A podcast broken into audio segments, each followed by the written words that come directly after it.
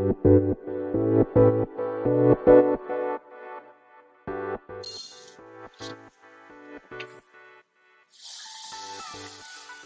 い、始まりました。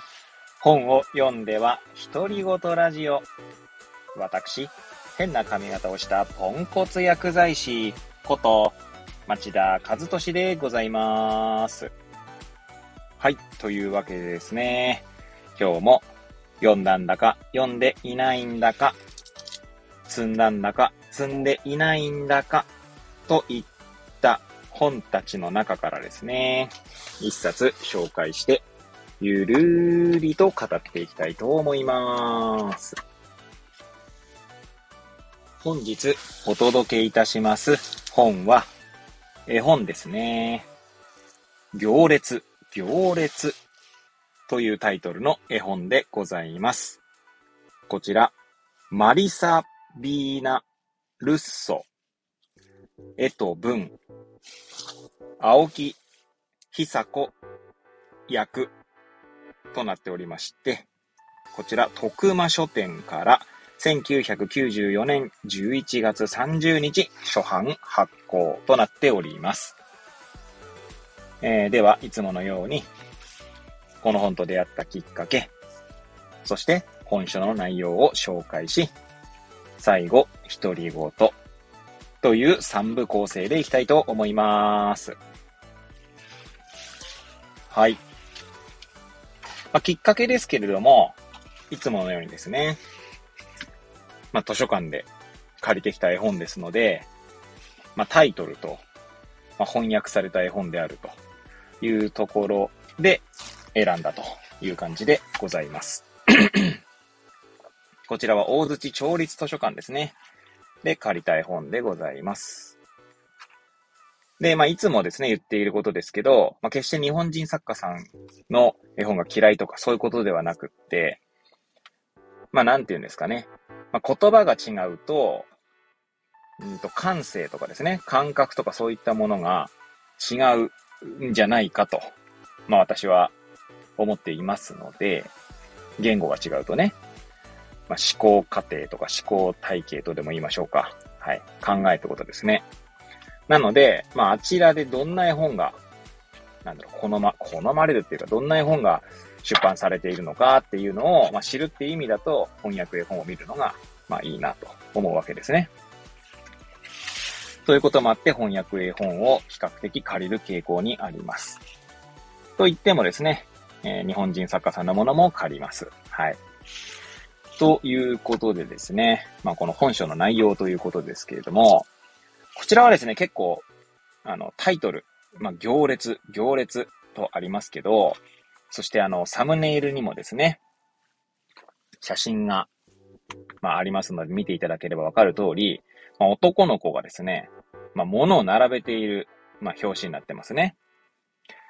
ですので、まあ、ただ単に男の子がですね、物を並べていくという感じの 描写がひたすら続いていく感じです。一応、最初の冒頭の数ページを読んでみましょうか。はい。では、はい、いきます。サムが積み木で遊ぼうとしていると、お昼ご飯ですよ、サム、いらっしゃい。お母さんの声が聞こえました。ちょっと待って、と答えてから、サムは積み木を並べ始めました。はい。さあ出発行列、行列、積み木の行列。行列はサムの部屋の真ん中を通って廊下へ進んでいきました。積み木の次は本。行列、行列、本の行列。はい。こんな感じで、まあ、冒頭数ページ、途中までですね、読ませていただきましたけど、こんな感じでですね、ひたすら行列を、まあ、していくんですけれども、ただ、ただ、ただ単にという方も変ですが、そんな絵本でございます。で、途中ですね、お母さんがですね、まあ、要は、いつまで、なんか、あの、いつだったら来るの？みたいな、いう描写もあるんですよ。まあ、ちょっと、まあ、怒っているというか、まあ、怒っているとは書いてないんですね。ただ、あの、3つ数えるうちに来るのよ、みたいな描写もあるんですね。で、そこから読み始めましょうか。はい。で最後ですね。はい。えー、っと、はい。最後の数ページですね。紹介したいと思います。サム、三つ数えるうちに来るのよ。お母さんの声が大きくなりました。お願い、もうちょっと待って。と答えて、サムは一生懸命探しました。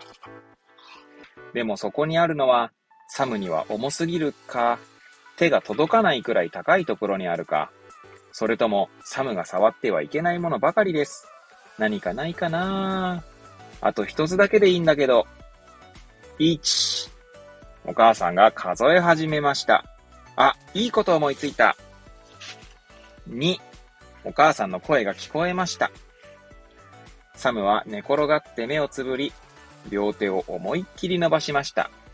わーい、届いた。行列行列。台所に到着。3。サムが目を開けると、お母さんの顔がすぐ上にありました。サム、一体何をしているの？僕の部屋からお母さんのところまでずーっと行列してきたんだよ。見て見て。ほんとすごいわね。お母さんは長い行列を見てからサムを抱き上げました。でも今度お母さんが呼んだらすぐ来るのよ。サムはにっこり笑ってうなずきました。お母さん大好き。お母さんもサムのこと大好きよ。さあ、お昼ご飯にしましょう。で、これでおしまいですね。はい。こんな絵本でございました。まあ、途中ちょっとね、えー、紹介しきれないところはありましたが、冒頭と最後をね、ご紹介しましたけれども、はい。そんな絵本でですね、最後独り言いきたいと思います。はい。えこれをお聞きのですね、まあ、あの、まれびとの皆様の中には、まあ、お子さんがね、いらっしゃる方もいらっし、ね、いるんじゃないかなと思いますけれども、どうですか？なんかこう、あるあるなシーンではないですか？何かしようと。まあ、例えばね、これだとお昼ご飯ですけど、ご飯食べるわよっていうタイミングで何かをし始める子供みたいな。まあ、うちはですね、よくそんなことはあるんですね。しまいにはですね、妻がブチ切れるみたいな。で、それで、えー、まあ、娘もですね、えー、食べるようになるみたいな。そんなシーンがよく散見されるんですけども、まあ、妻がですね、まあ、どっちかというとこう、まあ、切れるって言うとちょっと、ね、あの、どういう切れ方を想像するか、ちょっとまあ、ね、皆さんのご想像にお任せしますけれども、まあ、少なくともまあ、私には切れてるように見えるだけなのですけれども、はい。で、まあ、ね、えー、切れるかどうかはさておきですが、この絵本ではね、最後、お母さんはですね、まあ、け、決して怒ってるって感じじゃないんですね。うんと、3つ数えたら来るのよというところで、この本ではですね、絵本では、お母さんの声が大きくなりました。まあ、多分イライラはしてんだと思いますね。でもしかし、最後ですね、3、1、2、3の3のところでですね、えー、ちゃんと何してるの？とか、ほんとすごいわねってこう、認めるというか、まあ、なんだろう。ちゃんと受け止めてあげられる、その余裕がある感じですかね。まあ、なのでこの絵本は、まあ、そういう親であってほしいという意味合いが込められているのか、まあ、なんだろう、これ、どこ、その 作者のですね、ルッソさんがどこの方なのかわかりませんけれども、えー、と、今、コピーライトのとこ見てますけれどもね、パブリッシャー、ニューヨークとかって書いてあるので、多分おそらく、おそらくというかアメリカのね、まあ絵本なわけですけれども、まあアメリカではこう、切れない親が多いのかとか、そういうのはちょっとわかりません。はい。ですが、まあこういう絵本が出る以上ですね、これがまあ、あの、普通なのか、あるいはこういう姿が推奨されているのかという、まあメッセージが何かしら含まれている可能性はありますよね。背景というかね。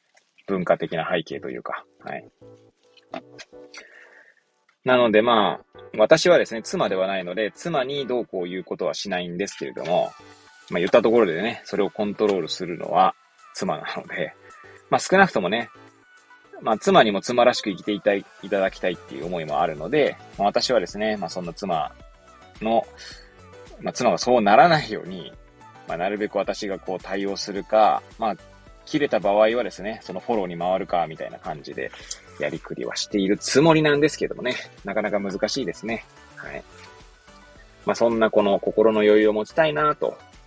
そんなってのはこの絵本のね、お母さんのように心の余裕が持てたらいいなと思いながら今日ちょっと独り言を語らせていただきました。はい。ということで今日はね、ここら辺で終わりたいと思います。本日は、行列、行列という絵本をお届けいたしました。くだらない私の番組ではございますが、また遊びに来ていただけると嬉しゅうございます。そして、そして、えー、備考欄にですね、ノートのリンクを貼っておりますけども、本を読んでは独り言ノートということで、毎日記事を投稿しております。そちらの方もお時間よろしければ遊びに来ていただけると嬉しゅうございます。というわけで、また次回お会いいたしましょう。ごきげんよう。